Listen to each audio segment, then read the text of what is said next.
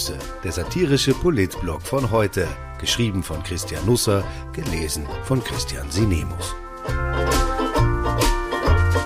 Heute ist der 8. November 2021.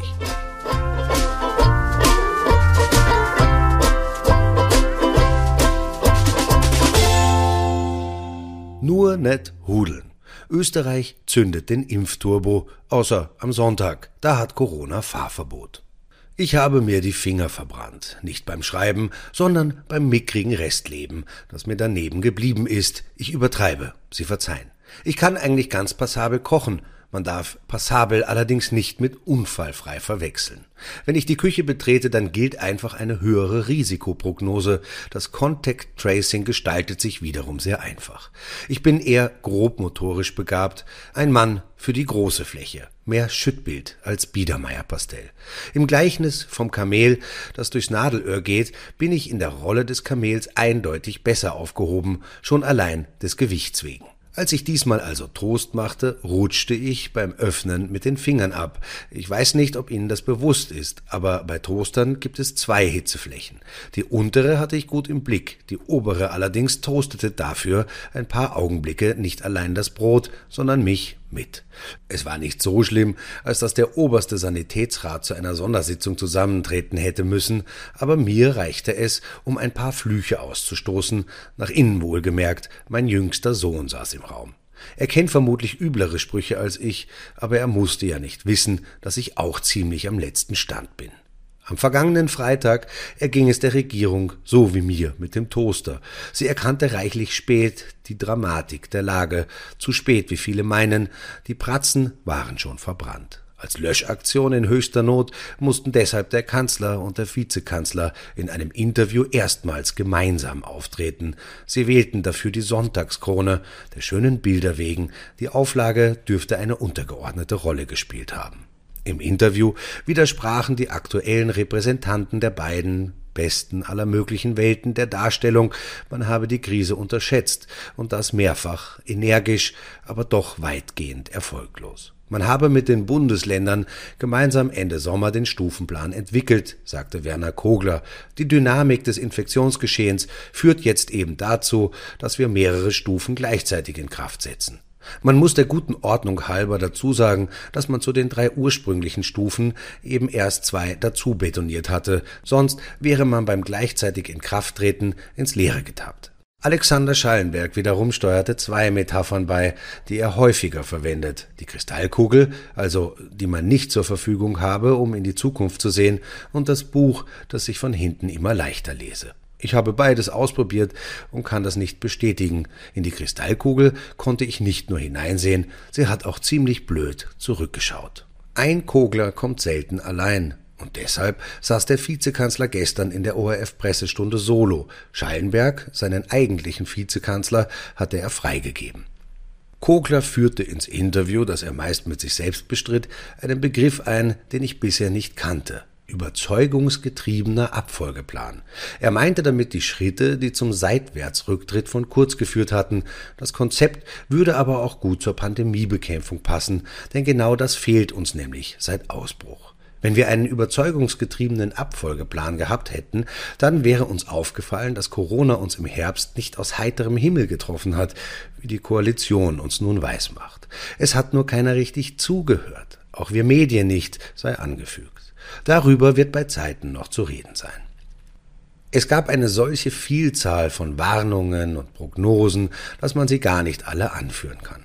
Einige Berechnungen erschienen im Rückblick so treffsicher, dass einem das Schaudern kommt. Am 4. August etwa mahnten 34 Experten, darunter vier aus Österreich, im Fachjournal The Lancet Regen Health Europe vor einer Wiederholung von Fehlern vom vergangenen Sommer und Herbst. Der Wiener Komplexitätsforscher Peter Klimek sprach von einer täglich grüßt das Murmeltier-Situation. Die Pandemie werde im Sommer abgesagt, das sei der Nährboden für künftige Wellen. Im Herbst wird die Wahrscheinlichkeit, sich zu infizieren, wohl so hoch liegen wie noch nie zuvor in dieser Pandemie, schrieb der deutsche Virologe Christian Drosten nur einen Tag später auf Twitter. Er empfahl, sich genau deswegen jetzt zügig um einen Impftermin zu bemühen. Die Betonung liegt auf jetzt. Ich habe keinen nennenswerten Wissenschaftler gefunden, der nicht vor einer Explosion der Infektionen Ende Oktober, Anfang November gewarnt hätte.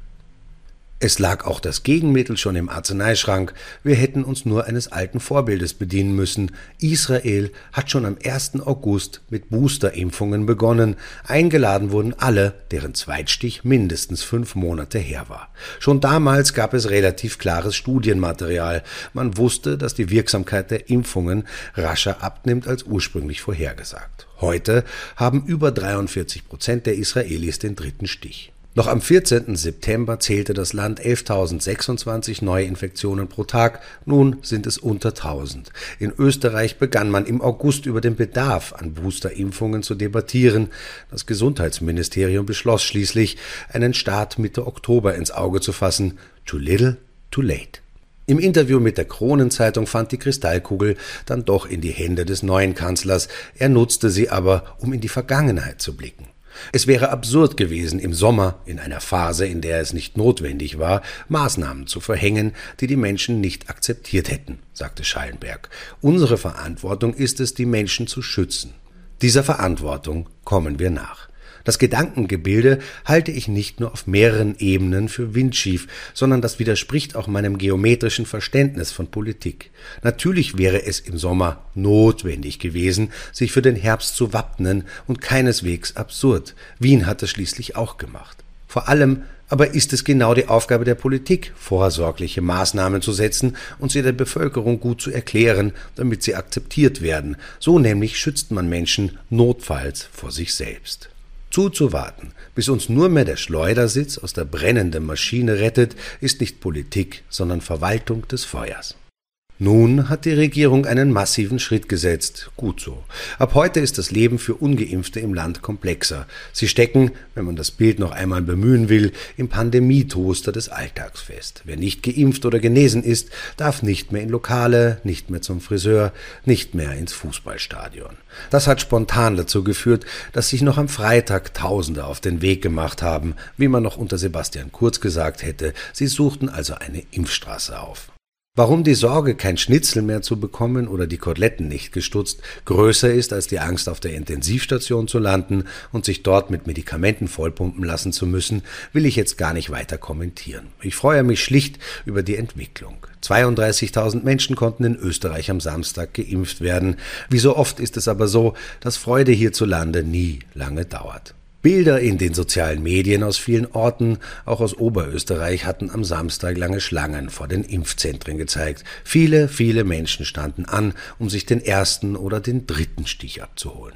Ich dachte mir, es wäre eine gute Idee, das am Sonntag fotografieren zu lassen und die Menschen zu fragen, was sie bisher davon abgehalten hat, sich pieksen zu lassen und was sie nun dazu motiviert.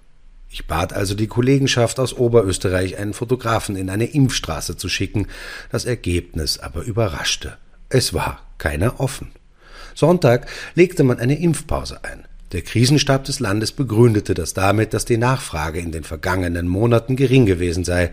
Das mag stimmen, aber dann dürfte man im Dezember auch nicht die Skigebiete aufsperren. Die Nachfrage nach Skifahren war in den vergangenen Monaten ebenfalls relativ lau.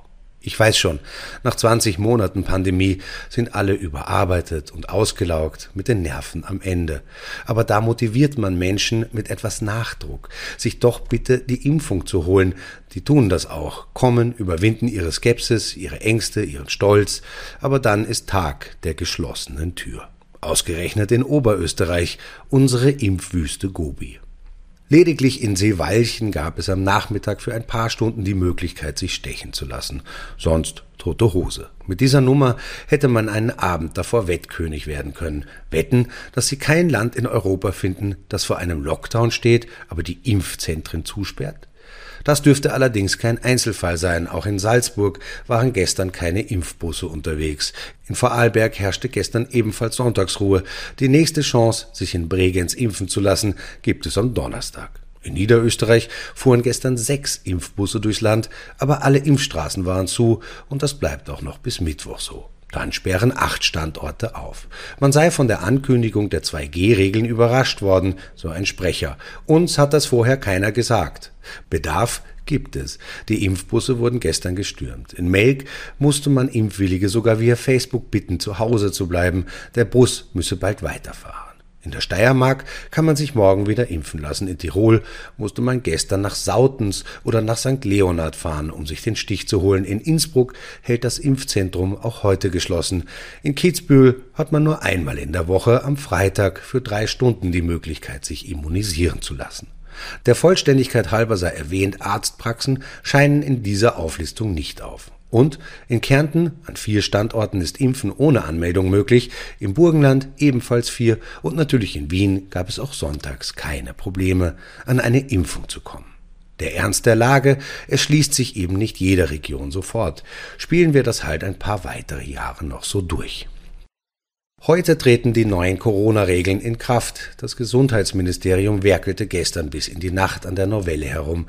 Auf den ersten Blick scheint ein Schritt in die richtige Richtung gemacht. Aber nicht alles an den neuen Regeln erscheint logisch. Wenn Sie jetzt in den Supermarkt gehen, dann werden Sie viele sehen, die dort arbeiten, aber keine Maske tragen. Gar keiner. Für Mitarbeiter reicht nämlich ein 3G-Nachweis und damit sogar ein simpler Antigentest, um sich von der Maske zu befreien. Wer sie aufbehält, muss nicht einmal nachweisen, ob er oder sie geimpft, genesen oder getestet ist. Kundinnen und Kunden allerdings müssen weiter FFP2-Maske tragen. In allen Sportstätten, im Gym, in Tennishallen gilt nun 2G. Außer Sie sind Spitzensportler, dann reicht 3G.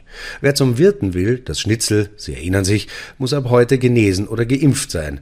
Der Kellner und die Serviererin allerdings müssen lediglich einen Test bringen. Auch hier reicht Antigen, Masken muss keiner der beiden tragen. Der Besuch des Arbeitsplatzes sei nicht freiwillig, argumentiert die Regierung. Ich füge an, bei manchen Lokalen ist auch erst der zweite Besuch freiwillig, der erste in der Regel ein Test.